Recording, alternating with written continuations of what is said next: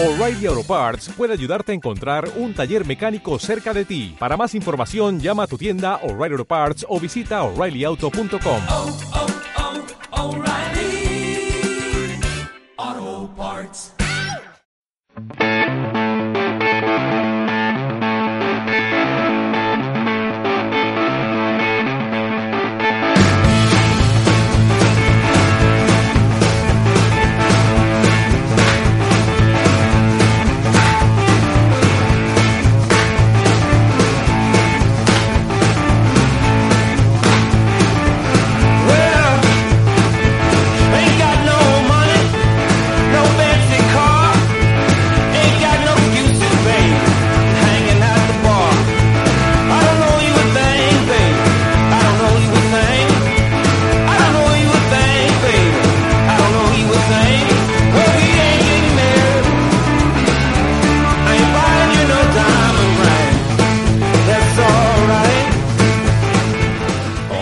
¿qué tal? Saludos a todos y bienvenidos un programa más a Hermanos Lejanos. Eh, ya estamos de nuevo aquí con vosotros para hablar de nuestras cosas. Bueno, esta semana no. Esta semana no vamos a hablar de nuestras cosas.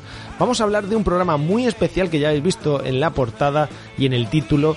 Pues de cositas de ovnis, cositas paranormales, un poco de suspense, misterio y estas cosas que, pues bueno, que ya dijimos en el programa anterior y que hoy yo creo que os va a gustar, ¿eh? Así que muy atentos porque aunque empezamos aquí a top, arriba, con esta música y esta intro tan guapa que tenemos, luego la cosa se va a transformar un poquito más en suspense y miedito.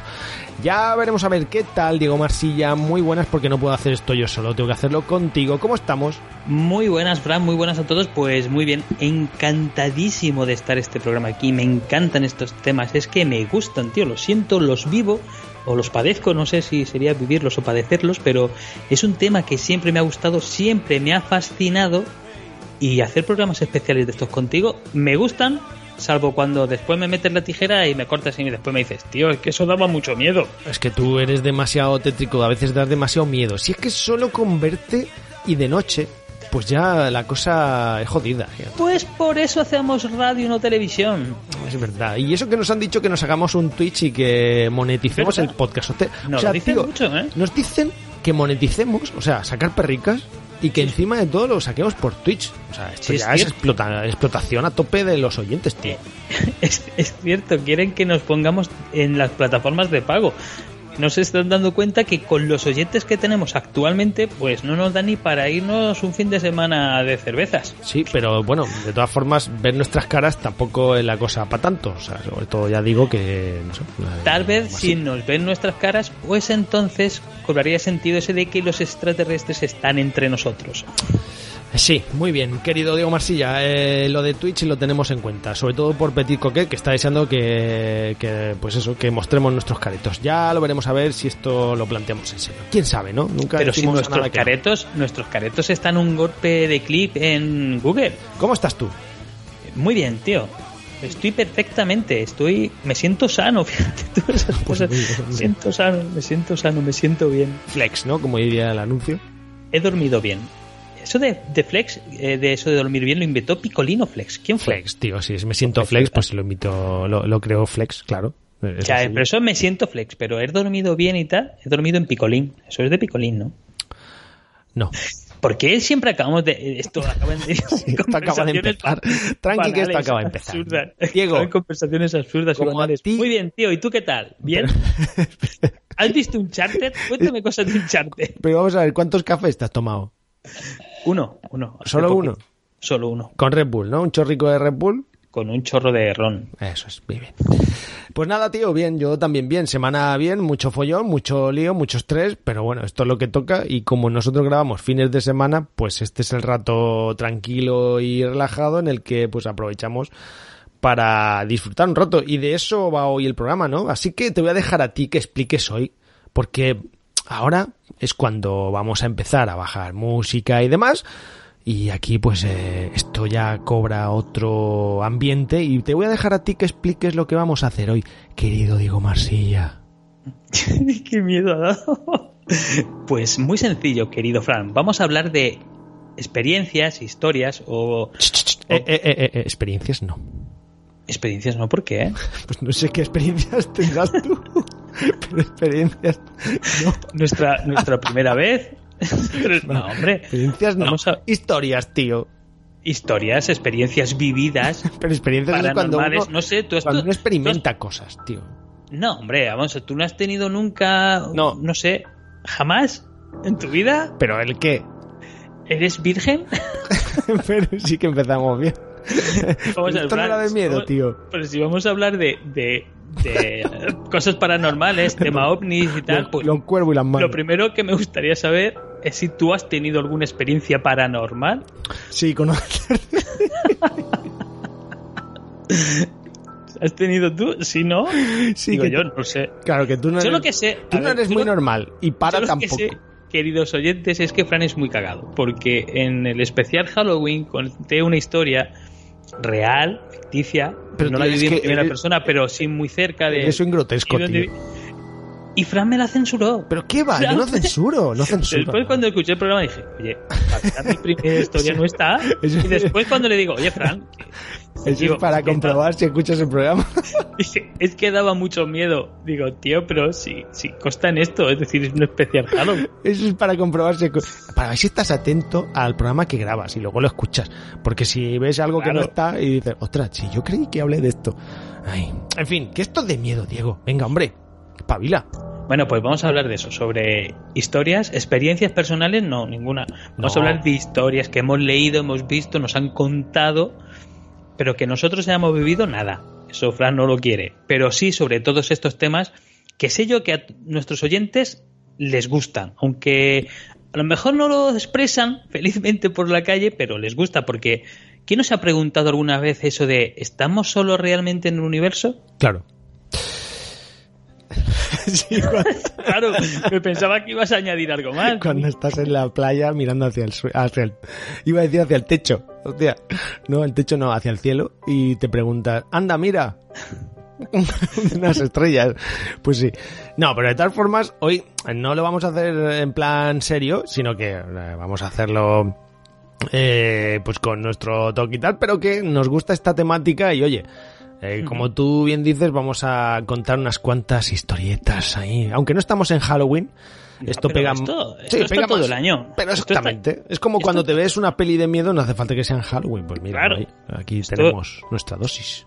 Está todo el año. Venga, pues, te voy a dejar a ti que empieces, ¿vale? Ah, pues te lo iba a pedir, te iba a decir, si quieres empiezo yo. y voy a contar tú. una historia, no, esta no tiene nada que ver con ovnis, pero sí es una historia, sobre todo los que tienen familiares, o a lo mejor no todo el mundo, familiares conocidos, alguien que es, eh, no sé, camionero, camionero, perdón, viajante, eh, han podido contarle, han podido vivirla. Camionero, camionera, cami- camionere. Claro, es que entonces no sé si, si les ha llegado a sus oídos. Yo esto lo recuerdo porque fueron de las primeras historias que a mí me contaron. Eh, por supuesto son experiencias que yo no he vivido, pero sí que me caló y vais a ver por qué me caló. Esto es muy sencillo. Esto eh, me lo contó el marido de una prima que era camionero, era viajante, y en la zona donde ellos se suelen parar a comer y todo eso, pues esta historia, pues en aquellos momentos, pues circulaba mucho. Y es tan sencilla como que un hombre que era comercial, pues viajaba pues de un pueblo a otro como es normal.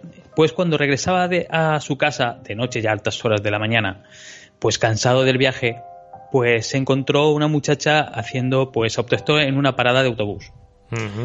Vale, pues hasta ahí todo lo normal. Eh, el hombre, viendo las horas que era de la noche, pues le dijo, pues paró el coche y le preguntó, oye, eh, vives muy lejos de aquí, ¿quieres que te acerque a casa por las horas que eran?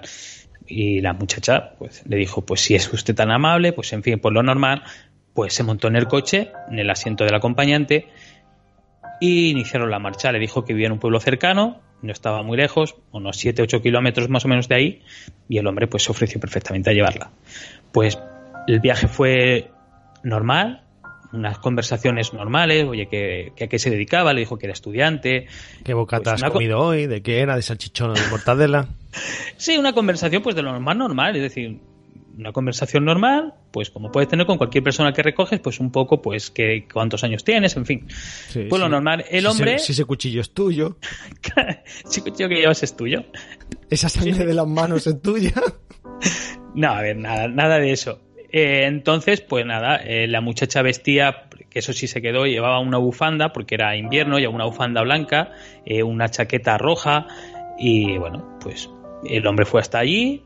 Eh, cuando llegaron al pueblo, le indicó dónde vivía, la paró justo en la puerta de, de su casa, y el hombre pues vio cómo se acercaba hasta su puerta, llamaba a la puerta, y el hombre emprendió la marcha y se fue. Viendo que la muchacha ya estaba a salvo en su casa, pues se fue. El caso es que cuando no había circulado durante mucho tiempo, se dio cuenta que la chica se había dejado esa bufanda blanca que llevaba en el asiento de al lado del coche. Pues el hombre pues dio la vuelta, ya que estaba cerca, pues dio la vuelta, paró donde estaba, se bajó del coche, cogió la bufanda blanca y se acercó a la puerta donde había llamado la muchacha. Y abrió una señora mayor y, y le dijo, oye, mira, pues mm, esto parece, es de tu hija, se la ha dejado en mi coche y nada, pues para dársela. ¿Cuál fue la sorpresa del, del hombre cuando le dijo, dice, eh, mi hija lleva desaparecida un año eh, en extrañas circunstancias y esta era una de las prendas que llevaba? Entonces, claro, a mí me sorprendió porque dije, joder, acabas de ver un fantasma y lo que es peor, te acaba de dejar una prueba de una desaparición en tu coche. Joder. Te acabas de convertir en un sospechoso de una desaparición que puede acabar en asesinato. Teniendo en cuenta que tienes un fantasma al lado, A Cuidado. Silent- Ahí lo salen Gil ahí, ¿eh? Claro, cuidado porque la historia tenía su miga. No solamente te has encontrado con un, con un fantasma, sino que encima te ha dejado una prueba de la desaparición. Es decir, ahora mismo te has convertido en el principal sospechoso. o sea que, cuidado con, con la historia, ¿eh? A mí, pues esta historia me marcó. Lo primero, porque tú lo primero que ves es una historia normal. Y lo segundo, cuando te llega, tú abres esa puerta y te dice su madre: Oye, no, es que mi hija desapareció hace un año en extrañas circunstancias. Y esta era una, una de las prendas que llevaba en el momento de desaparición. Y ya, claro, la historia seguía junto con una chaqueta roja, un pantalón vaquero, tal. bueno, no sé, Fran, a ti qué te parece, pero. ¿Tú qué dices? Joder, pues Sospechoso la- no. La verdad es que... mm, Putada es putada. da cague. O sea, yo, yo no se me ocurre. De hecho, el tema, todo este tema de, de recoger a alguien en la carretera y mucho menos de noche. O sea, a mí no se me ocurriría estas cosas, ¿eh? O Y más, y más yendo solo. O sea, claro, es que, pero y no acompañado, o sea, que es que montar a alguien, esto es muy de peli de miedo, de terror y muy peli americano, o sea, esto los americanos lo hacen mucho, como que te encuentras, yo es verdad que alguna vez me he encontrado algún, algún tipo ahí con el pulgar hacia arriba y un cartelito, viaje a no sé qué, no, pero bueno, a plena luz del día, ¿no? Eh, No te, voy- no te voy a matar, lo prometo. Además, es que esto en España como que ya, hombre, hay carreteras convencionales, claro, pero que en la autovía, por ejemplo, esto no pasa, claro, no se pueden entrar los, los peatones, ¿no? Evidentemente. Evidentemente. Oye, pues nunca lo descartes. Pero leche, te, te encuentras a alguien en la carretera a las 12 o las 2 de la mañana y, y, pues ahí esperando y tal, vamos, a mí yo no paro ni de coña. No, no, evidentemente no, no, yo tampoco. Pero bueno, la historia esta me marcó principalmente por el hecho de, de que te acaban de convertir en sospechoso, como te he dicho. Es decir, has, recogido una chica y claro, tú imagínate cuando llegue la Guardia Civil y, te- y tú explícale a la Guardia Civil que tú has visto una chica que se ha montado en tu coche, que la has llevado hasta la puerta de su casa por hacerle un favor y que resulta que la chica en verdad está desaparecida desde hace más de un año y que una de las prendas que llevaba es esa bufanda blanca que tú le acabas de entregar a su madre. Hmm. es que, Sí, sí. que es putada, ¿no? Ya ves, ya ves, no, no, desde luego. En Buena historia. Fran, no sé si no sé si tú tienes alguna historia por ahí que contar que sea interesante. Mira, te voy a contar... Que una- no sea la de que el coche te persigue, por favor, esa no. No, esa ya la conté una vez, ¿no? Sí, por eso. Te voy a contar una... eh, es un caso... Bueno, más que un caso es... eh, un acontecimiento real, ¿vale? Esto pasa en Suiza. Pues me has dicho, pues me has dicho que no contemos. Sí, bueno, porque aquí como no hay nada que vamos a contar así de... Ya verás, ya verás. Además a ti te va a gustar. Venga, va. Bueno, el caso es que en Suiza, amigos, eh, hay algo llamado el, el túnel de los espectros, ¿vale? Entonces, bueno, pues eh, contaros que, que, bueno, según he estado investigando, pocos se atreven a cruzar el túnel de Belchen, que une pues Basilea con Hagendorf, cuando, cuando cae la noche, vamos, básicamente. Cuando es. Hagendorf no es una no es de eso no tiene que ver con Harry Potter ni nada de eso. No, eso es Hagendach. Ah, vale. Eso es helados, tío. Tú dices Hufflepuff o Hufflepuff, no sé qué. Ese bello que por ahí va. Gracias por quitarme la, la ambientación. Bueno, el caso es que esta inquietante autopista pues alberga historias y sucesos extraños que han sido pues eh, recogidos por varios testigos. Entre los relatos más impactantes, Diego, destacan la aparición de una anciana vestida de blanco que recorre el túnel a pie. Este túnel de los, de los espectros en Belchen. Igualmente, dos mujeres que conducían por ese mismo túnel afirmaron que vieron a una mujer delante de su coche que les alertaba de pues de un gran peligro. Cuando quisieron ser conscientes de, de este asunto, pues la mujer, o sea, miraron hacia adelante y tal y vieron que se querían fijar y demás, esta desapareció. Y esto ocurre, como digo, en este túnel de Belchen, en- en entre Basinea y Hagendorf, que Hagendorf pues será una, una ciudad suiza, vamos, aquí pues la como la frontera entre una y otra, ¿no? Así que pues, no sé, ahí tenemos ese, ese túnel de los espectros que, vamos, a mí no se me ocurriría cruzar ni de noche, vamos, ni de coña, y mucho menos en coche, bueno, y muchísimo menos andando, macho. La verdad es que eh, mm, hay que ver que la mayoría de las historias así de, de terror y tal, muchas suceden en coche o en carreteras poco transitadas, a oscuras. Mm, Pero la verdad es que las mayores historias de miedo o las historias, además tú lo has dicho mucho, es muy de película de Estados Unidos el tema de una carretera secundaria, una noche, un grupo de jóvenes y un atropello. Ahí está la típica historia de sé lo que hicisteis el último verano, por cierto, qué mala que es. Oye, la, Y- primera, la primera muy buena, ¿eh? Mm, Bueno, tiene su, Está su buena, la, aquel. primer- la primera está chula. Pero sí, es verdad, aquel. es verdad que, que siempre te imaginas ahí una noche, ¿no? Que, que se te cruza alguien o algo, lo atropellas y, y ya la has liado parda. Pero, pero estás a la que saltas y ves algo moverse, macho. Y ya te digo que esto pasa en carreteras convencionales. O no sé, porque en autovía, claro, como estás iluminado y tal, o bueno, hay trayectos en los que si no es una luz es otra, yo qué sé, es diferente Sí. aquí en España. Aquí, eh, por ejemplo, a mí eh, siempre me ha gustado conducir de noche. Para mí es placentero conducir de noche por el hecho de que como yo no sufro de sueño, pues, pues conduzco bien. No hay tanto tráfico, se conduce de una forma totalmente diferente. Y, pero sí es cierto lo que dices, cuando pasas por, sobre todo por zonas donde hay bosque, que hay mucha arboleda, yo no sé si será la propia sugestión de, de las historias que ya conocemos, basadas en, en historias que nos han contado en películas, en libros que hayamos leído, pero un- una carretera que se adentra dentro de, de un bosque o que atraviesa un bosque que- y te encuentras rodeado de árboles, conducir de noche da miedo, pero si encima de todo vas solo, es decir, estás abierto a que tu cerebro te juegue totalmente malas pasadas y que veas movimientos de ramas que son sospechosos de cualquier cosa, y si ya te has cruzado a alguien con una linterna en ese momento por lo que está haciendo senderismo o lo que sea, ya te digo yo que el 112 no te da tiempo a marcarlo, el infarto te da antes. Joder, ya ves, además es que estamos muy pendientes a lo que sale en las pelis y tal, que ya parece que vas condicionado que cuando ves un túnel, ya digo, sobre todo en carreteras convencionales, ves un túnel y entras a un túnel, o un túnel o un tipo Sí, sí. bosque, Alan Wake ahí, a lo, a lo, este, Right Falls y estas cosas, ¿no? Parece que, que, que se te cruza algo en un momento y que no sabes qué es. ¿Conoces, Fran, la historia de, de Slenderman? Eh, un poco sí, ¿Sabes quién es Slenderman? la no? vas a contar, ¿no? No, no, voy a contar una historia. eh, no tiene nada que ver de miedo, pero es que viene muy a raíz de lo que estamos hablando ahora mismo. Y es un experimento social Oye, eh, que hicieron unos jóvenes universitarios. en Molaría que Unidos. contases la, la, la historia de Slenderman, ¿eh? Ostras, Que eh, molaría que cont- tienes fondos por ahí de puertas que chirrían, tío, da miedo. Ha sido- Tú el ambientando, aire. ¿eh? Ha sido el aire, claro. Es el, es Slenderman que ha dicho, Ay, ¿vais a hablar de mí? Así no hace falta meter efectos. y se ha sentado a mi lado. pues dentro de poco se vuelve a escuchar.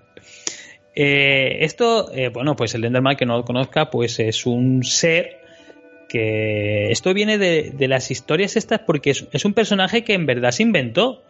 Eh, hubo, no sé si fue un concurso para crear el típico eh, monstruo, por así decirlo, creepypasta, o como quieran llamarlo, que pero es un personaje más o menos se podría decir de reciente invención, de reciente aparición. Aunque claro, después cuando contaron la historia fue una historia tan bien montada que se basó pues en años anteriores, incluso en mostrar fotografías de los años 1800, en fin. Pues un poco para montar la historia de este personaje, un ser que habita en los bosques, un ser de, de gran tamaño, no sé si podrían ser tres metros, tres metros y picos, con grandes brazos, sin rostro, y que se camufla pues a través, pues en bosques de, de grandes árboles y tal, y que vive ahí al acecho pues de encontrar a esa persona que se encuentra pues un poco perdida o apartada de los grupos pues para llevársela. Sobre todo se decía que, que se aprovechaba de los parques cercanos a los bosques para llevarse a los niños. Pues ahí un poco creció la historia del Slenderman y de hecho pues ahí están los juegos, películas, incluso libros y tal basados en este personaje. Como el tío del saco. Más o Bueno, el menos. hombre de pero- saco. Claro, pero allí sabes tú que lo hacen todo lo bestia, pues es un tío que, que da cague. Se creó una historia de- sobre el Lenderman que, que era muy graciosa y fue que una madre dio a luz un niño sin rostro, en el que los mm, médicos pues le dijeron que no podría vivir, porque al no poder alimentarse ni ver ni nada, pues que el niño evidentemente fallecería a, las pocas horas o a los pocos días. Eh, la madre decía que no, que, que ella con su amor pues sería capaz de sacar ese niño adelante y así fue, el niño creció, pero evidentemente era un ser peculiar. Eh, supuestamente, debido al amor que le tenía la madre, era un ser bondadoso. Eh, pero una vez unos, mm, digamos, ladrones entraron en casa y, asesinaron a la madre. Y ese ser que en ese momento era bondadoso por el hecho de, los cuidados que le, que le daba la madre, eh, al ver que era asesinada o cruelmente asesinada por estos ladrones, eh, pues se transformó en el ser que es hoy en día. Eh, los primeros seres que mató fueron los ladrones que entraron en casa, convirtiéndose en esa criatura gigantesca de grandes brazos y garras que pues, descuartizó a esos ladrones que entraron en casa. El Pues- Slenderman, que aparte tiene algún videojuego por ahí que está bastante bien, ¿eh? Da miedito. Exactamente. Bueno, pues hay mil historias sobre el Enderman. Bueno, pero lo que íbamos es, es este experimento social eh, que hicieron en Estados Unidos unos universitarios por el hecho de cómo calaban las historias que nos contaban en la sociedad. Es decir, cómo eran capaces unas historias que se saben que no eran reales, como es el caso de Slenderman, eh, que era lo que se nos quedaba en ese subconsciente de lo que es real y de lo que es irreal. Bueno, pues la idea era brillante, es decir, era colocar a una persona completamente caracterizada como Slenderman en un bosque, cerca de parques y tal, y ver cómo reaccionaba la gente. Pues tengo que decir que las reacciones en el vídeo está por YouTube, lo podéis buscar, es, creo que se llama Experimento Slenderman y tal. eh, son increíbles. gente gritando, asustadas, corriendo despavorecida, y, y la gente sabe lo que ve. Es decir, tú sabes que lo que estás viendo no puede ser real, pero ¿quién se queda allí para comprobarlo? claro. Es, es eso, es lo que te queda en ese subconsciente, lo que estamos hablando. Tú imagínate que vas conduciendo de noche, te sale un tío de 4 metros de alto con unos brazos que le llegan al suelo. Tú te quedarías para decirle, oye, ¿quién hay dentro del disfraz? Claro, es que, es que esa es otra. O sea, a ti cuando te asustan, o sea, típica broma que te vienen por detrás con un traje, de, no sé, de carnaval de Halloween o de lo que sea, y te dan un toque así o te, se te ponen de- detrás de una puerta. Te giras, eso está en YouTube a montones de vídeos. Tú lo primero, la primera reacción que tienes es de salir corriendo o de pegar, pegar un grito o de asustarte. O sea, no dices, ah, qué bien, ah, que eres tú, ven aquí que te voy a quitar la máscara. O sea, que eso te entra el miedo lo primero. Sí, hombre, como mínimo. Y aunque sepas que no, ¿tú, tú te quedarías a comprobar que es que no? No, hombre, tú lo primero que haces, claro, lo primero que haces es correr. Salgo echando leches, pero vamos, rápido, rápido, tío. Claro, lo primero que haces es correr. Pues ahí está eh, esos miedos subconscientes que tenemos todos arraigados en nuestro cerebro y que muchas veces de algo cotidiano pues podemos encontrar algo escabroso, algo que verdaderamente pues nos dé miedo en una situación que podríamos decir pues cotidiana. En este caso, este experimento hecho por parte de ese, pues la conclusión fue que el 99% de la gente que conocía Slenderman eh, se asustaba, evidentemente, al ver una figura que, evidentemente, pues está muy caracterizado, se le parecía, y que la gente no paraba a comprobar si era real o no era real. La gente lo veía, lo daba como real y reaccionaba como un ser real. En fin, eh, Bien, bien. Una, his- una historia que quiero contar es de una persona. eh, ¿Otra este más? Sí, Venga, vale. es que lo que he contado ha sido un apunte tuyo, pero me has dicho que contar a Slenderman, que no Ah, tenía que, nada que no ha terminado todavía la historia de Slenderman, o ahora sí. Sí, hombre, que no, que no, que ha terminado. Bien, bien, bien. En este caso va de, de una persona que decía que esto va de ovnis, de extraterrestres. ¿Que no se ha fijado alguna vez en el cielo, como te he dicho al principio, ¿Estamos solos? Superman se hacía esa pregunta. ¿Estaremos solos en el universo? Y una voz que te sale de ahí del balcón. ¡Que sí! ¡Gracias! ¡Joder! ¡Cállate ya, vete a dormir! Claro, ¿tú te imaginas a Superman allí, no sé, con Lois? Lois, ¿tú crees que estamos solos en el universo? Hombre, guardianes de la verdad- galaxia, tío, estarían por ahí rondando. Superman, ¿de verdad me dices eso tú, hijo? ¿Tú? ¿Que vienes de Krypton? Ay. de Krypton. De Krypton. Pues de verdad, el planeta, tío, no, no había otro nombre más, no sé, que ponerle. al- No, sé, no, me, kryptoniano. no me gusta el nombre. Pero bueno, son gustos personales. Bueno, pues esta historia va de un hombre.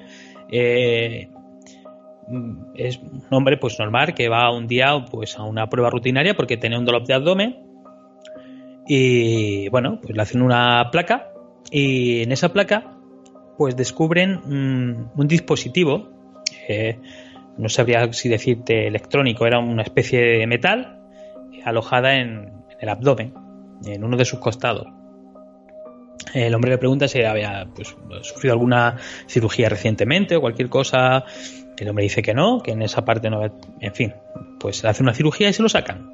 El aparato, el objeto que le sacan en cuestión era un objeto extraño.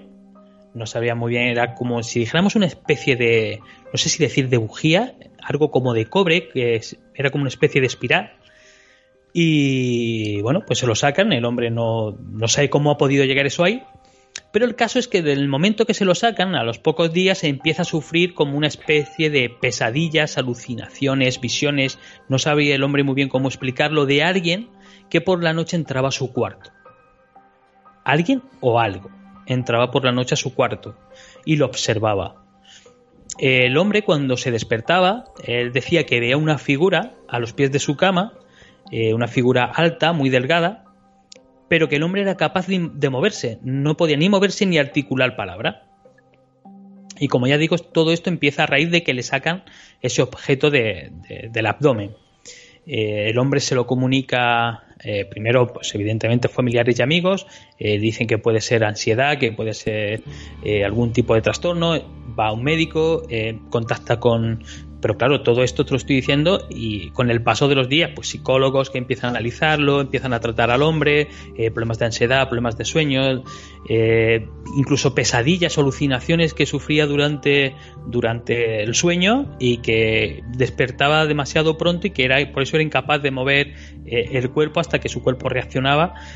Pero bueno, el hombre, no conforme con todo eso, sufría por las noches terribles pesadillas y era incapaz prácticamente de dormir. El hombre estaba obsesionado de que alguien venía a hacerle algo por la noche. Eh, hasta tal punto que su psicóloga eh, pues le da su número de teléfono personal para que en cualquier momento de la noche que le pasara lo llamara por teléfono. El tema viene porque una noche eh, lo llaman, suena el teléfono de la psicóloga, lo coge y era él que estaba completamente aterrorizado, diciéndole que habían vuelto, que se lo querían llevar y que querían volverle a implantar algo dentro del cuerpo. La mujer le dice que se tranquilice, que todo era un sueño, eh, que se lo tome con tranquilidad, que va para su casa a prestarle esa ayuda psicológica y ese apoyo para que vea que está todo bien. Eh, la sorpresa de la, psicóloga cuando llega a casa es que se encuentra el hombre eh, muerto en una esquina de la habitación con una cara destrozada del terror y un dispositivo similar o parecido en su mano. Al Hay que que, tenía, ¿no? Sí, sí, al que le habían quitado. Mm. Es decir, él tenía un objeto similar o parecido en la mano. Es decir, evidentemente lo que sufría el hombre no eran visiones, no eran sueños, sino que verdaderamente algo por la noche entraba a su habitación para volverle a poner ese implante que le habían quitado. Ahí viene la pregunta, ¿qué era? ¿Extraterrestres de verdad que lo habían abducido, le habían colocado ese implante y al ver que se lo había quitado querían volvérselos a implantar? Pero al ser el hombre ya más mayor y más consciente, mm, ya no pudo. ¿Vosotros qué pensáis? Joder, qué historia me has dejado aquí helado, tío. Mm, Hay que ver. Son una historia que también podéis ver que se llaman Los Visitantes de la Noche. Joder. Bueno, pues te voy a contar yo una de... Además, esto es... Te voy a contar una mini historia relato. ¿Qué te parece? Perfecto. Además, me voy a inventar un poquito aquí con esta música de fondo que tenemos. Y te voy a contar a ti y a nuestros queridos oyentes que a lo mejor ya están un poco con la manta por encima hasta la cabeza. Porque- Hombre, pues si, están trabajando y la están escuchando a las 12 del mediodía en el gimnasio, ¿no? Calla, hombre. Yo he puesto en el podcast al principio que este podcast hay que escucharlo por la noche. Ah, vale. Porque esto a las A 12. altas horas. Claro, ya es las 12 eh, y en la calle o en la terraza, como que. ¿Tú sabes nadie que las acuerda. 12 es la hora de las brujas? Del mediodía, yo creo que es más bien la del almuerzo. Bueno, Esa es la del almuerzo. Las 12 de la noche se llama las horas, la hora de las brujas. Las 12 no son la hora del almuerzo, eh, la hora del almuerzo son las 10 de la mañana. O Pues antes. depe- depende, si te levantas a las 10, las 10 es la hora del desayuno. Sí, bueno, que, hombre, que sí, eh, tócate. tócate andar. bueno, vamos a ver, venga, Diego, mira. eh, amigos, os voy a contar la historia de una joven de Illinois que por trabajo del padre y, y demás, pues eh, ella y su familia cambiaban constantemente de, de ciudad y de amigos. En uno de esos traslados, en 1979, un grupo de compañeros retó a la joven a una prueba de valentía. Debía ir al cementerio de noche y clavar una nota en la última tumba en la que decía, yo estuve aquí. ¿Vale? ¿Me sigues? no? Te sigo. La chica, pues con ansias de ser una más, de integrarse y demás en el grupo, pues aceptó el reto y esa misma noche se dispuso a cumplir su tenebrosa misión. Aunque el cuerpo le pedía correr y abandonar el juego, la joven saltó la valla del cementerio, caminó entre el frío mármol, las siluetas de las cruces y las sombras de los ramos de flores posados encima de las tumbas, y cuando por fin llegó a la última tumba, pues sus ojos estaban empañados de lágrimas y sus manos temblaban por porque tenía un miedo contenido. Con una chincheta clavó la nota en la que demostraba pues su valentía que le habían retado y al levantarse para salir corriendo algo tiró de su falda, atrapándola. La mañana siguiente, al no tener noticias de la joven, el grupo de chicos se dirigió al cementerio. Allí encontraron pues su cuerpo inerte, con la falda de su vestido clavada con una chincheta a la última tumba del cementerio. Había muerto de miedo. Ya te acabas de cargar el clima, lo sabes, ¿no? ¿Qué te parece esta historia típica de Halloween? Esta sí que es eh, típica de Noche de Terror y de Halloween, tío. Pues me hubiese molado de esta historia que cuando la chica hubiese salido del cementerio, al llegar a su casa y a su cuarto, se encontrara otra nota en el que ponga yo también, está, yo también he estado aquí. O le hubieras dicho su padre, castigada por llegar tarde, joder. Joder, ¿qué horas son estas? ¿Pero qué mierda de horas son estas? Nada, la verdad es que son típicas historias estas de, de fantasmas, de... Pero ¿qué es lo que la sujetó? ¿Fue su propia mano la que clavó su chincheta y ella del propio susto se murió? Hmm. Ajá. Nunca lo sabremos.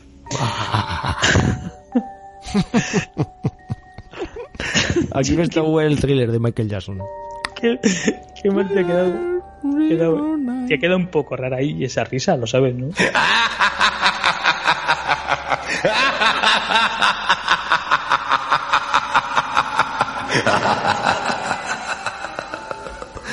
¿Te cuento una de carreteras, Diego? ¿O de, De ovnis? carreteras. Te voy a dar a elegir. ¿Una de ovnis o de carreteras? ¿Qué prefieres? Venga. Venga, ovnis. Ovnis. Una de ovnis, ¿estás de seguro? carreteras hemos contado muchas. Sí, es que tengo otra. Es que en las carreteras pasan muchas cosas.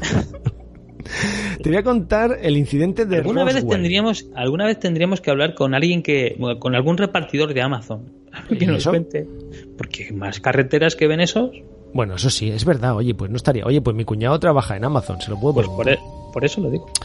Bueno, te voy a comentar el, el incidente de Roswell, ¿vale? Que es muy famoso. Eh, Roswell es pues la famosa ciudad de los ovnis en Estados Unidos, ¿vale? Bueno, está en Nuevo México, sí, correcto. Y se convirtió pues en la abreviatura de, de encuentros con extraterrestres en 1947, después de informes de que pues un objeto volador se estrelló en un campo el 2 de julio.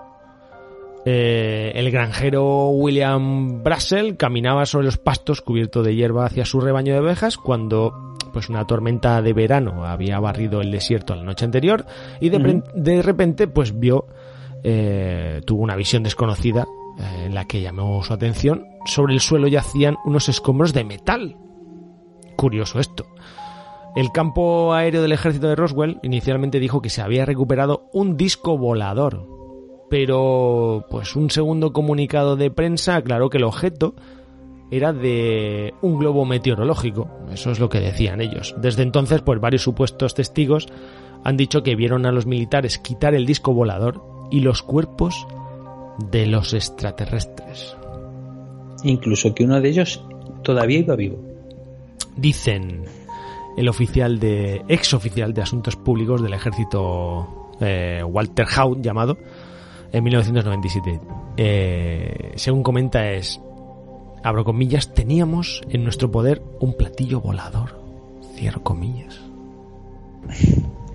Esto es verídico, ¿eh? O sea, esto es así. Esto está recopilado de información de y, ya, y de hecho tenemos mucha información desclasificada ya de todo lo que es el tema caso Rubik, claro, pero volvemos a lo mismo. Hoy información desclasificada, la clasificada no. Claro, es claro. que- pero esto pasó es que de ahí, ¿eh? O sea, eh, tú vas a Roswell a, a Nuevo México y es muy famoso el tema de los ovnis. De hecho, lo podéis mirar en internet, en YouTube, tal, que están todos los, los extraterrestres estos muy caracterizados con cabeza sin pelo, ojos negros grandes y brazos alargaditos y piernas también largas. la pregunta, la pregunta es, ¿quién no conoce el tema caso Roswell? Hmm. yo creo que poca gente hay hoy en día que no conozca el tema de Roswell.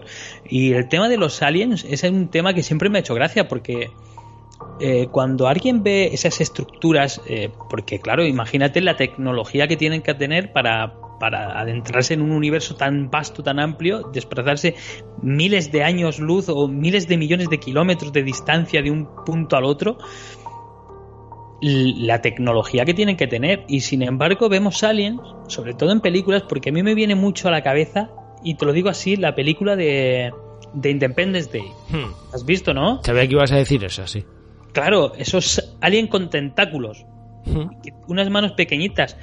Si no tienen pulgares, ¿cómo cogen los tornillos? ¿Cómo sueldan eso? esas cosas? A ver, ¿tú no has visto los Simpson, tío? Los, los capítulos aquel que manejan a los... eh, el rasca y pica estos con los cerebros enormes que los mueven las cosas con los cerebros, tío. Con telepatía lo hacen todo. claro. Claro. Pásame la llave. Es que, claro, pásame la llave de 10 para apretar el tornillo. Están tan bien desarrollados, tío, que lo mueven todo con la mente.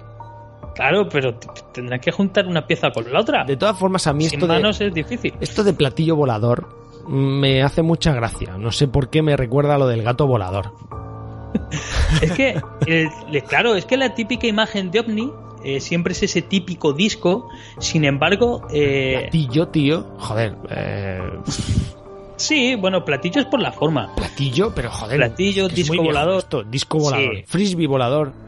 Claro, es que por la forma que tenían, pero en verdad, eh, si tú ves imágenes, vídeos, por ejemplo, en junio eh, fue el último momento en que el Pentágono, por así decirlo, des- desbloqueó, desclasificó muchos casos de, de, eh, objetos voladores y de tal. De hecho, la gente, si quiere, se puede meter eh, por Google y poner eh, archivos desclasificados por, por Washington o, o lo que ellos, como lo quieran ponerlo, ¿vale? va a salir absolutamente igual. Eh, fue, creo que fue en junio, si no me equivoco, fue el 4, el 7 de junio del 2021, eh, a raíz de una petición que se hizo en el Congreso para desclasificar varios archivos que estaban clasificados porque ya sabéis todo el mundo eh, que hay un tiempo en el que el, servicio de inteligencia o, el- o los Estados Unidos o el gobierno puede tener un archivo clasificado salvo que sea de secreto nacional que eso puede estar durante no sé cuántos miles de años pero si no son de media unos 10 años o 20 años pues pues muchos archivos habían cumplido ya ese tiempo, por así decir, de, cuarentena o de reposo y, y se hizo una petición al Congreso para que esos archivos pues salieran por fin a la luz. Bueno, pues desbloquearon muchos archivos y algunos de ellos muy interesantes sobre casos de ovnis y tal y había uno muy concreto que era de este se hizo, no sé si se hizo famoso, incluso llegó a salir de televisión de como una especie de triángulo eh, una nave grandísima, un objeto enorme, que una especie de triángulo que estuvo volando por los cielos de Estados Unidos durante casi un mes. Eh, fue fotogra- se fotografió, se hicieron vídeos, eh, sobre todo de noche porque lo que se ve son unas especies de luces que forman como una especie de triángulo e incluso una que se hizo casi entre el anochecer y tal, en el que se podía más o menos intuir una forma metálica dentro de, de esas luces. Pues este archivo eh, se desclasificó no hace mucho y claro, la gente lo que quería saber era qué sabía el gobierno. Decir, el gobierno qué sabía realmente de lo que era eso, porque eh, muchas insinuaciones dijeron que era una nave experimental, que eran vuelos experimentales que salían precisamente de esa famosa Área 51 de Estados Unidos, en el que, como todo el mundo sabe, pues ahí conviven los extraterrestres. Si todo el mundo lo sabe. ¿Quién no ha visto Men in Black? Hmm. Los, viven con nosotros, pues están allí en el Área 51. A lo mejor ahora vienen los hombres de negro aquí y me flashean la mente.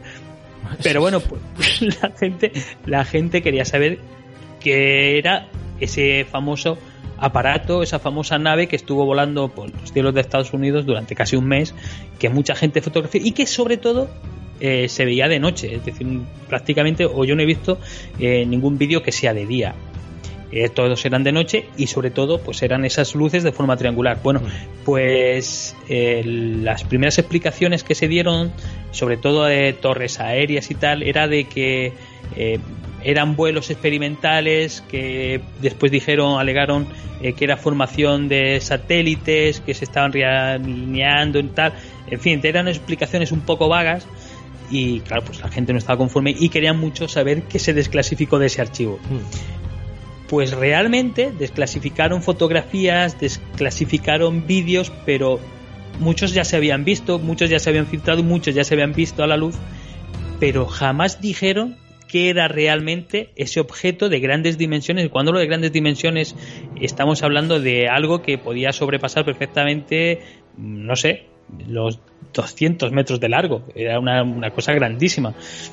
Y bueno, a lo mejor me he quedado corto con 200 metros. Era enorme. No, pero sí que es verdad que yo creo que estas cosas aún están... eh, ¿Cuántas cosas no sabremos eh, Claro. que no han dicho y cuántas cosas no sabremos que hayan pasado? O sea, yo de hecho aquí tengo... Mira, eh, rápidamente, eh, en resumen, tengo otro incidente de, de Phoenix Likes en Estados Unidos también, y es que en marzo del 97 varios residentes de Arizona dijeron que presenciaron un gran objeto volador en el cielo, pues cerca de Phoenix. Diez años después, el ex gobernador de Arizona, eh, Fay Symington, pues escribió eh, lo siguiente. Dice que fui testigo de una enorme nave en forma de delta que navega silenciosamente sobre Squaw Peak, una cadena montañosa en Phoenix, Arizona. Fue realmente impresionante. Estaba absolutamente aturdido porque estaba girando hacia el oeste buscando las lejanas luces de Phoenix. Para mi sorpresa, surgió esta aparición de, de este, de este, no sé, Objeto. objeto. Esto excesivamente largo, dramáticamente grande y muy distintivo con algunas luces enormes viajaba por el cielo de Arizona. Semington, que fue un ex oficial de, fue un oficial, mejor dicho, perdón, de la Fuerza Aérea, dijo que no parecía un objeto hecho por el hombre y descartó la afirmación de la Fuerza Aérea de que el objeto eran bengalas a gran altitud. O sea que mm, otro incidente más, otro caso más en sitios pues como Arizona, Nuevo México y demás, donde quizás pues ahí haya más al raso, ¿no? Y más posibilidad de ver el cielo, que de hecho algunos de los os- eh, observatorios más importantes del planeta están en esa zona donde no hay contaminación lumínica. Y, y bueno, pues eh, no sé, cuántas cosas no sabremos que no hayan dicho, tío. Claro, en lo- a ver, lo que es evidente y por mucho que esto como todo en la vida, pues es más fe que otra cosa, porque lo que no se ve, pues es cuestión de fe. Pero yo lo que tengo claro es que en tantos miles de planetas que hay en el universo es imposible que solamente haya vida en el nuestro. Otra cosa es que me digas que todos tengan la capacidad de desplazarse esos, esas distancias tan tremendas y tener contacto uno con otros. Eh, lo que sí también te digo es que, por así decirlo, nuestra sociedad es relativamente joven mm, en comparación con la vida, por ejemplo, de nuestro planeta. Es decir, nosotros tenemos ¿cuánta antigüedad? ¿5.000 años? Pues hombre, pues no sé. Y Sí. nuestra tecnología, por así decir, más puntera, ¿cuánto tiempo tiene de desarrollo? ¿400? ¿500? ¿Quién quita que no haya una especie en el universo en el que su tecnología tenga 5.000 años? De, de avances científicos, de conocimientos, claro que su tecnología sí les permita esos Claro, desplazamientos. La, la verdad es que te paras a pensar y empiezas a mirar hacia el cielo, ¿no? Y, y muchas veces estás eh, tranquilo de noche pensando, joder, de verdad con todo lo grande que es esto no, no hay una raza por ahí, aunque sean años y años y años luz.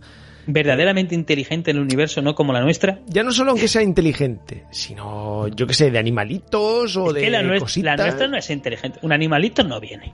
Bueno, Mira, vamos hubo a ver, una no teoría, tiene por qué hubo- venir, Diego. Quiero decir algo, Claro. animalitos pequeñitos que están ahí, pues en sus casitas Hubo- y en sus lagos y haciendo sus cosas, Diego, como grabando podcast o, o yendo a comprar, o no sé, no tendrán O dinero. descargando cada semana hermanos lejanos. No creo que lleguen, porque claro, hablarían otro idioma, ¿sabes? Entonces, O, o no. pues, pues sí, yo me los imagino así como, como tipo Pac-Man, ¿no? Algo así. Hay raro. una, pe- hay una película, o no, o no sé si es de los Simpsons también, de los Simpsons también, tío, en el que eh, baja un alien y, y le dices, pues Planet 51.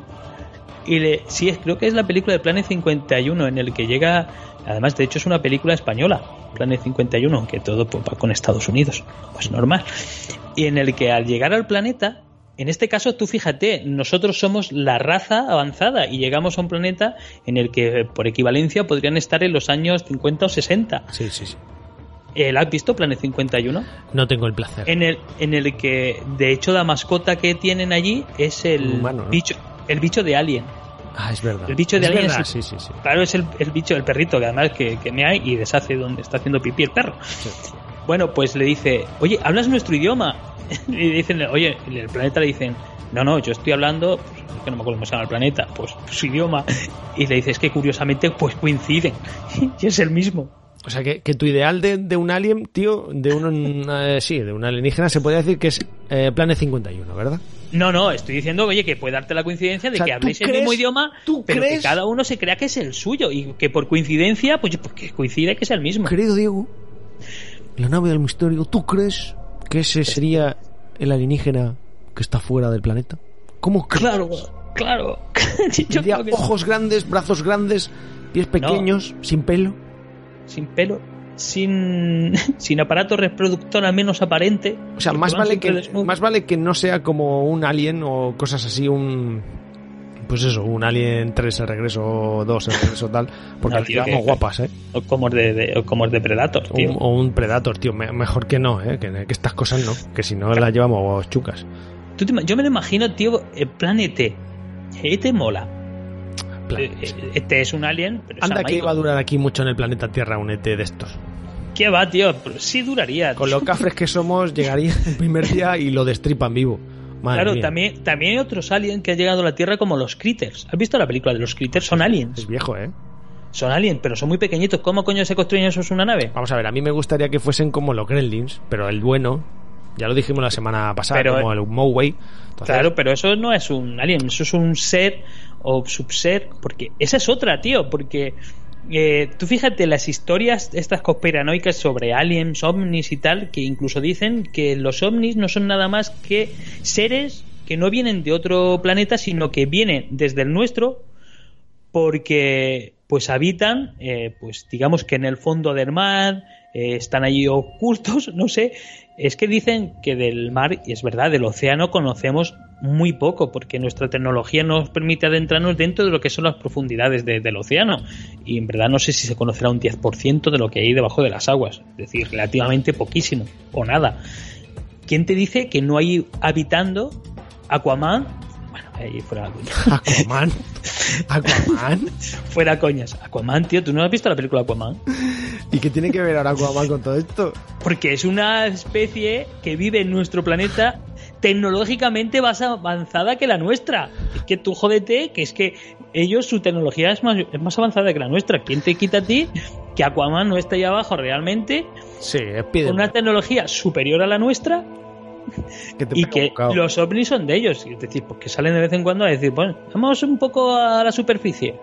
Bueno, a ver, a pero estamos centrando mucho en ovnis. Aquí hay de todo un poco. Estas historias de miedo que estamos haciendo hoy eh, son, son sobre todo curiosas, porque los ovnis engloban también toda esta temática, por supuesto. pero que pegan mucho en Halloween y son sobre todo curiosas pues porque el mundo es muy grande y pasan Claro. cosas muy extrañas y da pie a leyendas urbanas y ya lo Mira. estás contando tú como Slenderman, por ejemplo, y muchas tantas otras que no hemos Una, contado. una historia que voy a contar y es real, esta salió hace poco en los medios, fue de que Ya estamos. por primera vez en, en mucho tiempo eh, se había descubierto un- una señal de radio que procedía de un planeta y de hecho un planeta que se estaba observando desde hace tiempo, no me preguntes el nombre porque se me ha ido completamente de la cabeza. Planet 51. Sí. Toque de la narices. se recibió una señal que habían descifrado y en la que decía que abandonáramos el planeta. No sé si lo habéis visto. Salió en muchos medios de comunicación y en el que el mensaje supuestamente lo habían traducido y el mensaje decía abandonar el planeta. Pero ¿cómo vamos a abandonar el planeta si no nos Claro. ponemos de acuerdo para ponernos las vacunas? Ni los Si eso- confinamientos. ¿Pero cómo? Si eso, es lo, eso es lo que dije yo, imagínate, porque no sé si, además lo contamos aquí, no sé si lo llega a contar el tema del, del asteroide que viene para la Tierra y que va a destruir la Tierra en breve, si quedan meses, estamos Mira, ya a la yo, vuelta. yo estoy seguro de que si vienen los alienígenas y se ponen a hablar con nuestros políticos, sea del partido que sea, se aburren tanto que se van. Si yo creo que no vienen por eso. ¿Sabes? O sea, seguro que dicen, pero es que esta gente es que esta gente da mucho por culo, me largo, no se puede aguantar y ala, ahí os quedáis. Y ya está, tío, porque es que, es que bueno, en fin. Eh, que sí, que la verdad es que las historias estas molan bastante.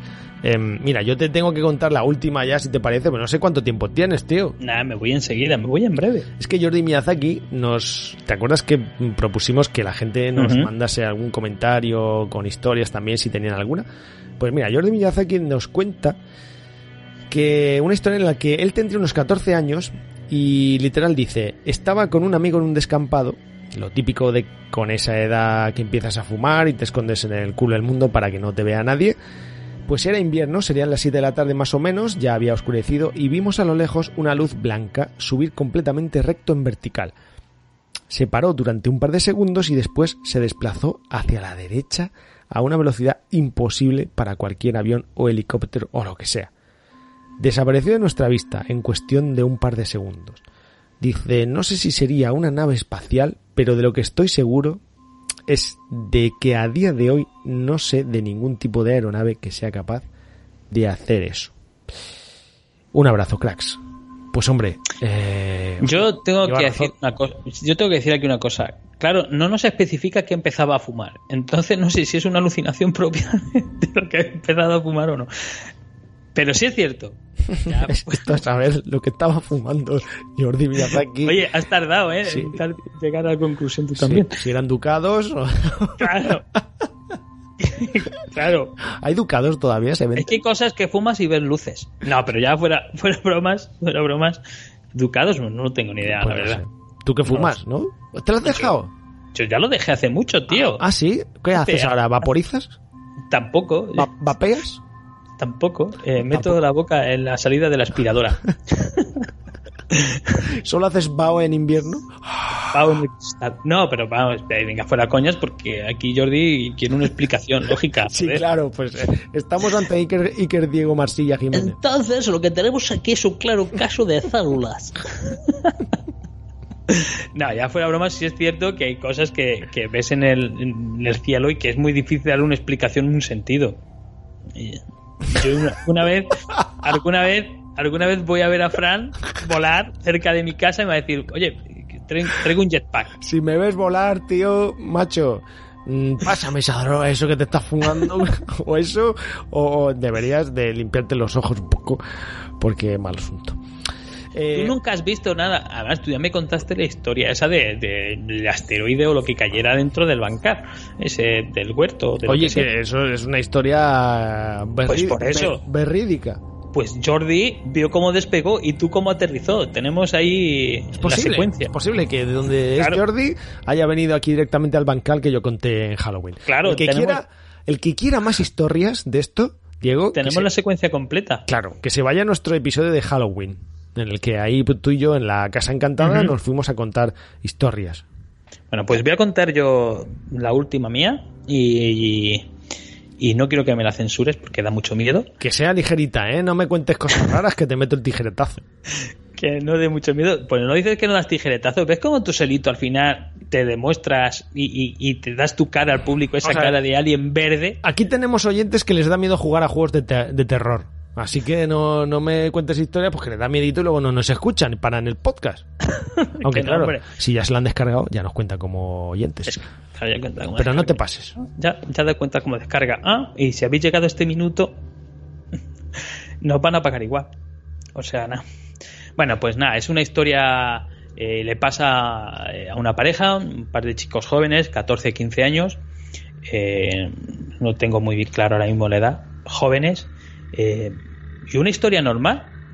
En principio, pues eh, iban a hacer un trabajo, eh, ellos se alejaban.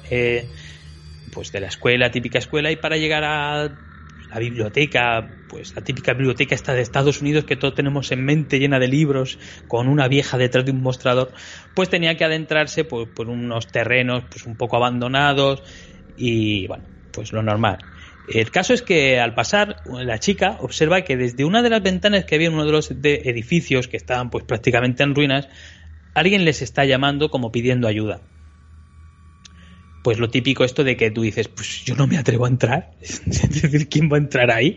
Eh, los chicos cuando llegan a la biblioteca, eh, pues la persona responsable, como he dicho, eran chicos jóvenes, eh, comentan lo que había pasado. Oye, pues mira, hemos pasado por aquí, este edificio que está cerca de aquí, eh, alguien nos llamó como pidiendo ayuda. Eh, podrían llamar a la policía para que observen, saber si pasa algo. Eh, pues bueno, pues al principio no hicieron mucho caso, pero ante la insistencia de, de ellos, pues llamaron a la policía que se personó y comprobó el edificio y comprobaron que estaba completamente vacío. Allí no había absolutamente nada. Y bueno, pues los chicos pues se quedaron pues una anécdota, pues algo que habrá pasado, alguien que les quiso gastar una broma. El día transcurrió con normalidad y se fueron cada uno a sus casas. Eh, el caso es que la chica, eh, cuando llegó a casa, pues estaba tranquila ya en su cuarto. eh, esa voz que escuchó desde el edificio notó como que la estaba volviendo a llamar desde, desde abajo, desde lo que es pues, la parte de abajo de su casa, desde, bueno, desde la calle, desde el exterior, pero dando a su habitación. La chica se asomó y no había nadie. Chica se, volvió a entrar dentro, pues pensando que eran imaginaciones, que eso se le había quedado un poco marcado en el subconsciente y tal, y se acostó. El caso es que por la mañana, eh, cuando se despertó, eh, no- vio escrito en papel, encima de su no sé si, mesilla, una nota en la que decía: Te he pedido ayuda y no me la has dado. Ahora yo te quitaré algo que tú quieras. Eh, la chica evidentemente entró como un espado de estado de pánico, avisó a sus padres, le dijo que no le diera importancia, sería una broma del mal gusto, pero claro, nadie sabía esa historia, solamente su amigo y ella, y evidentemente a la chica, a la mujer de la biblioteca y al oficial que en ese momento pues había prestado el servicio de comprobar que todo estuviera normal. Eh, la chica, pese a su nerviosismo, continuó con su estado normal y fue al instituto. Su sorpresa fue que su amigo no, no llegó al instituto. No estaba en el instituto. Eh, pues pensó que se habría puesto malo. Continuó la mañana tal cual. Y, bueno, no me la cortes la historia, por favor, te lo pido, Fran. Te estoy dejando hablar. y entonces, eh, pues nada, pues cuando llegó a casa, eh, se lo dijo a sus padres. Y los padres le dijeron que su amigo había desaparecido en el transcurso de su casa al instituto. Salió de. pero nunca llegó al instituto. Salió de casa, pero nunca llegó al instituto. Evidentemente, la chica lo primero que pensó fue la nota que había encontrado esa mañana en la mesilla y que el responsable de escribir esa nota se había llevado a su amigo. Ella pidió ayuda a sus padres, pero sin esperar nada, salió corriendo hacia esa casa abandonada y pues en busca de la persona, ya no de su amigo, sino de la persona que era la responsable de la desaparición, pensándose que era una broma del mal gusto, algo, pero quería encontrarle un sentido. Eh, cuando llegó allí, no encontró a su amigo, no encontró a nadie, a nadie, pero sí encontró otra nota. La nota decía que el no prestarle ayuda le había quitado a su amigo, que era lo que ella más quería. Jamás encontró a ese chico, jamás encontró su cuerpo y lo único que queda de esa historia son las dos notas que se quedaron escritas que posee la chica y aún en día sigue buscando a su amigo y quién es el responsable de esas notas. Ya, eso cojonada a los ¿Tú qué piensas, eh. Fran? no, ¿tú qué piensas, Fran? ¿Fue alguien? ¿Alguien realmente? ¿Alguien secuestró a su amigo? Aquí tenemos el, el Nunca- argu- nunca argumento se- de un videojuego, tío, luego a luego, ¿eh? Nunca se encontró nada de este caso. Es decir, lo más extraño es que nunca se encontró nada de este caso. Este es decir, la- el, promete. el, habit- el edificio donde, donde ellos dijeron escuchar la voz, de donde alguien les pedía ayuda, nunca se encontró nada ni signos de que alguien estuviera allí, ni atrapado ni nada, y menos que necesitara ayuda. Eh, el amigo desapareció sin dejar ningún tipo de rastro, ninguno. Y, y las únicas pistas, por así decirlo, fueron las notas que encontró manuscritas, si es cierto, tanto en su habitación, que la cosa es cómo llegó esa nota a esa habitación, por dónde entró para dejarla en su mesilla y que ninguna tuviera, es decir, ni, ni huellas dactilares ni nada. Simplemente la nota escrita de que él iba a quitar, por no prestarle ayuda, él iba a quitar algo que ella más quisiera, y en este caso fue a su amigo. Sí, sí, sí. Sí, ha quedado bastante claro. mm, La Pero primera es- vez. Pero es, es verdad, es, es una, una de las historias de estas de desapariciones que hay que Solo te- nadie encuentra sentido. Solo te falta ponerle ese tono ya más así de suspense. Amigos, Es que tampoco quiero ya tan, tanto Ya, misterio. entonces- Son historias reales y como tal las cuento. nos cargas a todos ya, tío. Son historias como tal las cuento. Bueno, bueno, nada, muy bien. ¿Tienes alguna otra más? Ah, tendría miles de historias que contaros a nuestros oyentes, pero el tiempo no da para más. Ya veo que te mola esta temática, ¿eh? Ya te dije que es una mm, la temática tanto ovni como paranormal me ha gustado siempre. Es una de las historias. Bueno, las historias estas son de las. Pero tú fíjate que yo lo que les busco, lo que quiero buscarles siempre es una lógica. Ya no es porque me atraigan y que me lo crea todo a pies juntillas, pero lo que sí quiero buscarles siempre es una lógica. Y las historias en las que no encuentro una lógica son las que verdaderamente me marcan. ¿Sabes Entonces? ¿Podrías hacerte un podcast de esto tipo La nave del misterio? O sea, no lo digo en broma, eh, algo así como tú, eh, que te gusta mus- mucho todo esto, eh, no sé, eh, informarte y oye, con tu micro ir contando historias, sea, ya te digo, no, yo, te- nuestros- yo me suscribiría a tu boletín de noticias, tío. si todos nuestros oyentes se apuntan, lo hago. Un día hago yo un podcast en solitario contando historias de miedo. Y te llamo a ti para que te cagues. Hasta te lo puedes grabar por el móvil, ¿no? No es coña, o sea, por ahí empieza uno a sacar los hobbies. En fin, pues nada, oye, espero que lo hayas disfrutado. Historias, muchísimo. Historias de, de aliens en España tenemos muchísimo. Y además uno de los más importantes que hay en- a nivel mundial ocurrió en una estación militar aquí en España. Casos paranormales documentados y registrados tanto por militares tenemos cientos aquí en España. Es decir, el mundo paranormal no descansa. Sí. No como nosotros, que no tenemos que ir una semana de descanso, Fran. Bueno, y por cierto, ¿nos tenemos que ir una semana de descanso? Claro, ¿Semana que viene no grabamos? sí, grabamos, pero tenemos esta semana de descanso. Hasta la semana que viene. Pero vamos a ver, si la semana que viene, que viene grabamos, como hay semana de descanso? Eso es lo, que, eso es lo paranormal que no entiendo. Desde hoy hasta la semana que grabamos hay una transcurre una semana. Pero vamos a ver, tenemos si los de oyentes descanso. nos oyen todas las semanas, ¿cómo va a haber una semana de descanso? Bueno, Fran, descansamos seis días, al séptimo trabajamos. Cago en 10. No me calientes, ¿eh? Vamos a ver. eh, ya que estamos en el lío, eh, y, y- y estás contando ahí cositas, e incluso de argumentos de videojuegos o pelis, bueno, no nos vayamos sin ya recomendar un par de pelis o series de terror que bien que hayas visto últimamente o que de todos los tiempos recomiendas. Venga. Pues me voy a recomendar una basada en hechos O, reales. o videojuegos, ¿eh? También. Una, una película basada en hechos reales, documentados y contrastados, y que es Mutman, el hombre polilla, Vale, ya está. que no es coña, ¿la has visto, Fran? No, no, que vale, que bien, que sí, que vale. Es de un ser que se aparece sobre todo cuando va a haber una gran catástrofe, es decir, que sería Pero, una ¿esa peli aparición dónde está? premonitoria. Pues no sé si está en alguna plataforma, tiene muchísimo tiempo. ¿Dónde la has visto tú? Eh, pues yo en su día la vi en la televisión. Te estoy diciendo que es una película que tiene muchísimo tiempo. Ah, bueno. Eh, O sea, un Pero clásico, estaba- ¿no? Sí, pero está basada en hechos reales. Es de un ser que se aparece cuando va a haber un... O, es que si cuento de qué va o de qué va a ser, pues voy a destripar un poco la película. Pero vétela, está basada en hechos reales. Está bien. podéis ver. Vale, ¿algún videojuego, mm, serie o algo así?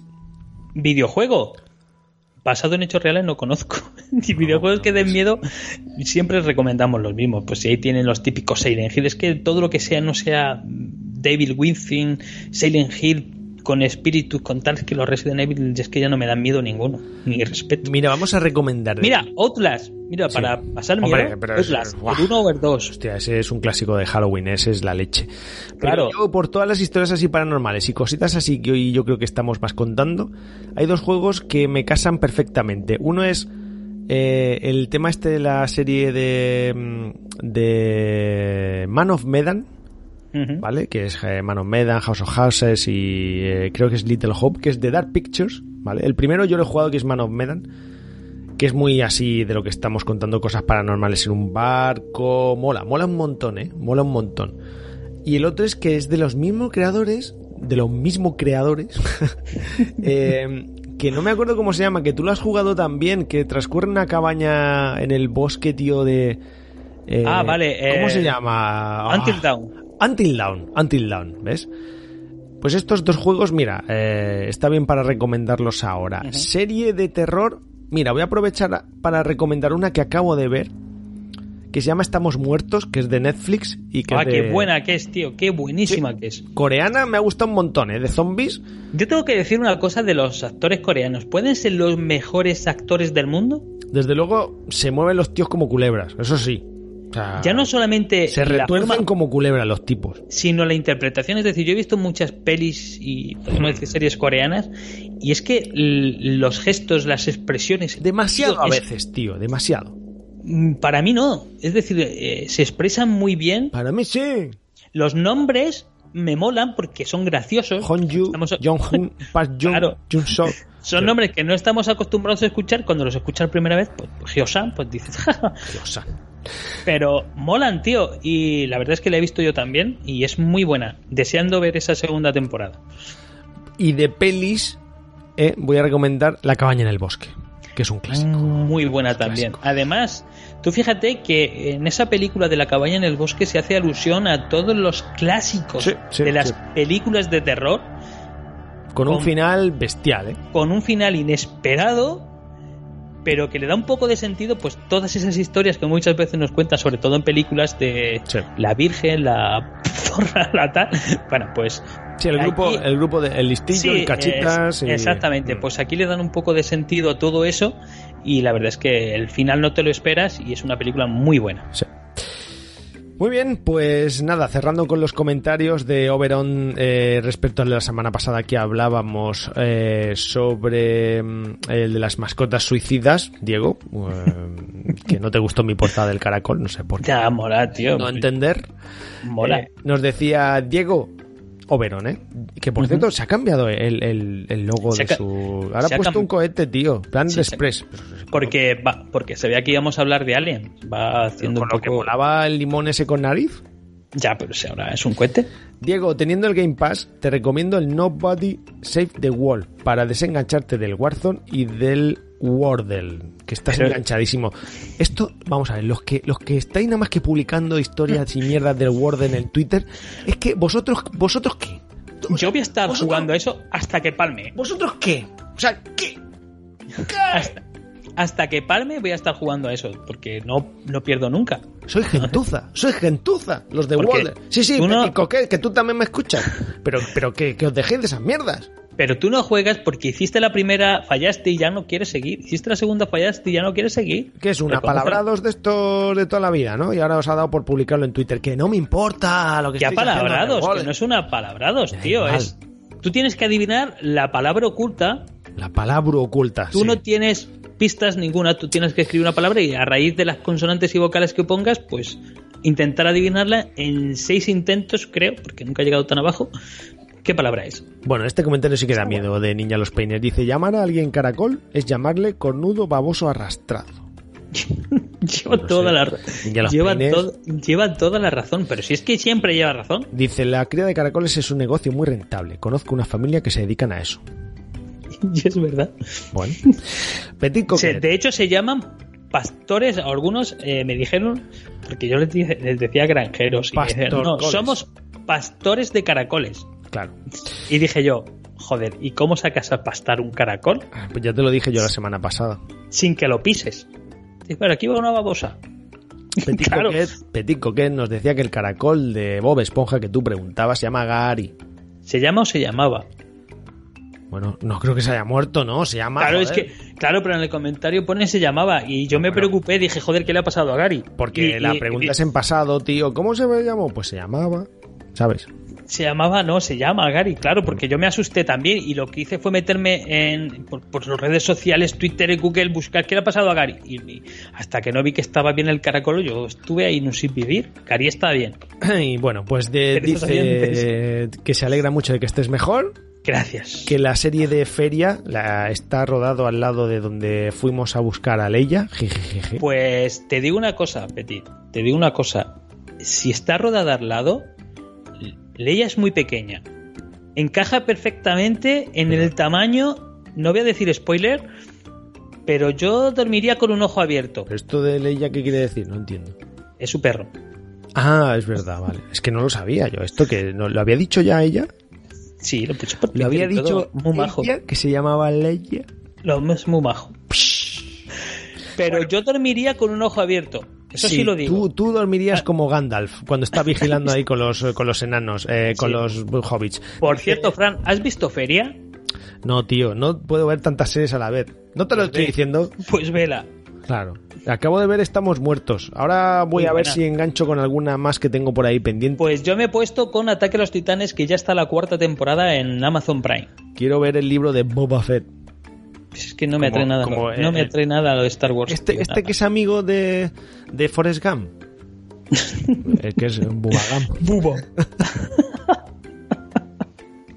Un amigo en fin. Un Eh, amigo buenísimo. Con los ovnis, aquí a Potico que la has liado, ¿eh? Porque has puesto con los zombies. Que es un, un poco mezcla entre ovnis y zombies, ¿no? Los Claro, zombies. son zombies. Dice, poco puedo aportar. Eh, y también nos lanza la última cuestión. Dice, no sé por qué no monetizáis. Esto me gusta. Ese ya no lo, ese ya no lo entendí. Pero es cierto, es decir, la gente nos está pidiendo que moneticemos el podcast. La gente quiere que le cobremos por La escucharnos. gente quiere que le saquemos los Y cuartos. nosotros es que os no nos sobran mere- los dineros.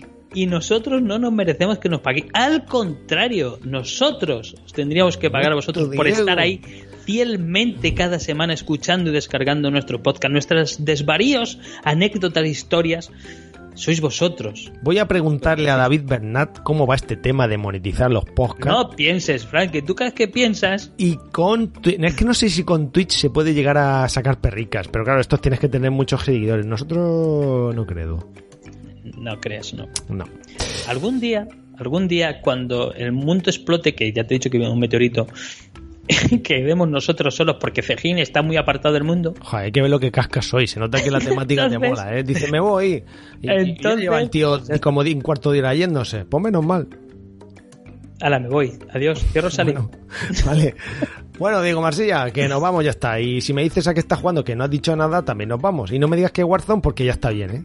Pues entonces no te lo digo, porque al juego que me ha dicho de Nobody, no, tío, eh, lo puse, es de un ratón que da bocados. No me gusta nada esa temática, lo siento. Ah, pues bueno. Lo ¿Y probé. serie- ¿Series? ¿Qué más? Eh, pues he visto la de Estamos Muertos, como tú has dicho, y estoy con la cuerda. Pero bueno, lo que he hecho ha sido empezar por la última temporada que vi de. Porque hace tantísimo tiempo Ataque a los Titanes para refrescarme, y empezar pues con la cuarta temporada de Ataque a los Titanes, que la quiero ver esta semana. Vale, vale. Eh, Muy bien, pues yo estoy ahora mismo jugando a of Tsushima. ¿Todavía? No me puedo despegar de- del bueno de Jin Sakai. Qué bueno, qué, qué, qué juegazo más. Qué buenísimo que es, tío. ¿Sigues todavía con ese? Sí, pues es que tengo, tengo muchas horas, Diego. Es que es muy largo. ¿Y no has estado con Horizon? A mí ese juego no me gusta. Ah. Ayer estuve a punto de comprarme una serie SS, ¿eh? Sí, estuviste, pero bueno, has, has estado a punto siempre. Pero no, no, no la voy a comprar. También vi ahí que estaba, que había salido ya el, el Horizon y, y otro juego más que no sabía yo que había salido, el Dying Light 2, tío, había salido ya, estaba ahí. Claro, tío, ¿no lo sabías? Pues No, no, anda que, no, pues es anda que- no ha tenido historia Dying Light 2, tío. Con, los parches, con lo mal que salió, con lo mal que rendía tanto en PlayStation 5, Xbox Series X y Xbox Series S. Y ahora que han metido un parche que ha arreglado los problemas en Serie X y en PlayStation 5, pero que parece ser que en Series S funciona todavía a 30 FPS y la gente está, bueno, Bueno, pues es que yo Horizon, por ejemplo, a ver, a mí no me gustó mucho, a ver, que no es el juegazo que para todo el mundo es, esto menos que a los demás, ¿vale? Para mí es un juego sobrevalorado, para mí el primero, y, pero que el segundo lo quiero jugar, pero claro, para jugarlo ya me quiero esperar a una Play 5, y la Play 5 la tengo ahí en la caja todavía. Entonces, que creo que el otro día le salieron patas y estuvo a punto de largarse. Y le dije, pero ¿dónde, dónde vas tú? ¿Dónde vas tú? Ven para acá, hombre, ven para acá, que ya... Me lo creo. Yo creo que es una tostadora, ¿eh? Creo que me la engañaron.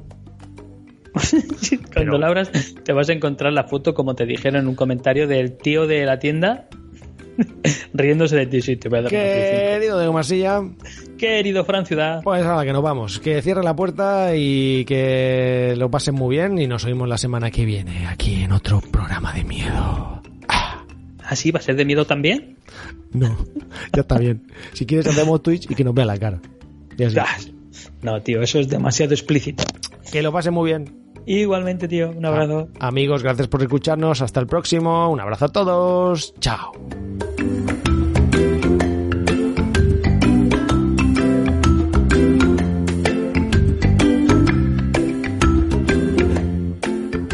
Espérate, es que no sé cómo empezar.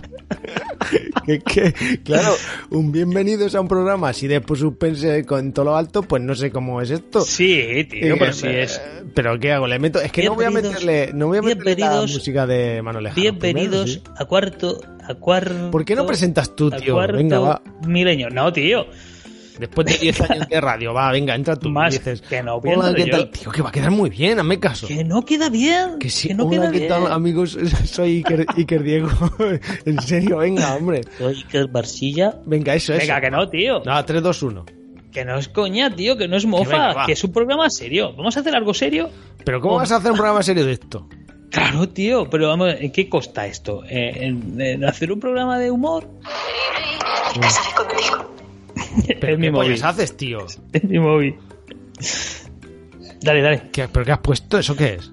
Nada, porque eh, iba a poner el silbido ese de Expediente X, pero no, dale, dale. Pues he dicho que me casa contigo o algo así. Porque ha salido un puto tráiler. Pero en YouTube siempre hay algún anuncio. Es que tú no sabes que YouTube es el nuevo Antena 3. Mm, Vamos a ver, es que YouTube, mira, si tú quieres buscar eh, Expediente X, ¿qué te apuestas a que sale algún algún eh, eh, algún anuncio de mierda antes, tío? Eh, a ver, Expediente Siempre. OST. Mira, si es que además vamos a hacer la prueba. Estoy buscándola. Mira, OST, banda, banda eh, tal. Voy a darle. Globo te regala 10 euros en tu primer pedido de supermercado día con el código Yo no 10día. escucho nada. El de Globo. Si es que es que no hay cojones.